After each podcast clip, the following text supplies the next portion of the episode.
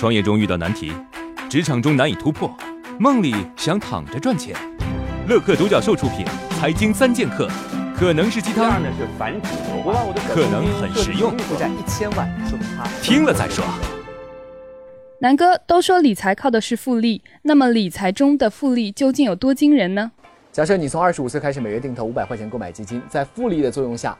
年化百分之十计算，六十五岁时你可以积累三百一十六万两千零四十元的财富。如果是年化百分之十五，你甚至可以积攒一千五百五十万元。网友评论：美国大投行就只追求百分之十的收益，百分之十看着不多，要做到是很难的哦。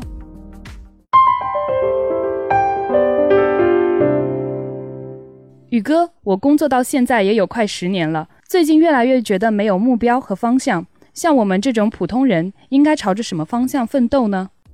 百分之九十九点九的人都是普通人，承认自己只是个普通人是很难的，但是甘心承认的那一刻，你已经开始进步了。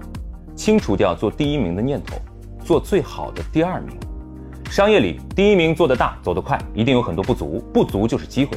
第一名全品类网购，第二名垂直产品隔天送达，第一名做手机。第二名做到同品质手机的百分之八十，但是便宜一半。第一名天分机遇，第二名努力耐力。我很普通，但我努力成为更好的第二名。你呢？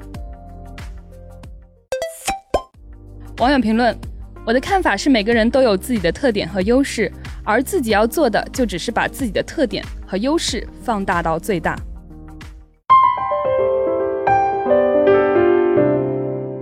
磊哥，我创业两年了，总是感觉自己的节奏没跟上市场的变化，我应该怎么调整？如果你选择的是一个新兴市场的话，千万不要拖泥带水，速度之重，在发展当中去解决问题。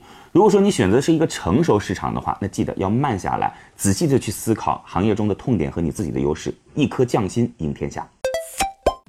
网友评论：新兴市场是痛点已经被发现，但还没有被解决；成熟市场就是红海，已经有了很多解决方案。如果打成熟市场，就要找到自己的核心竞争力，比如说老师说的匠心。在这里呢，有个消息要告诉大家，来参加我们节目的投资机构，每周都会有一次线上的项目指导，为大家来进行项目梳理，帮助你来解决创业过程中遇到的难题。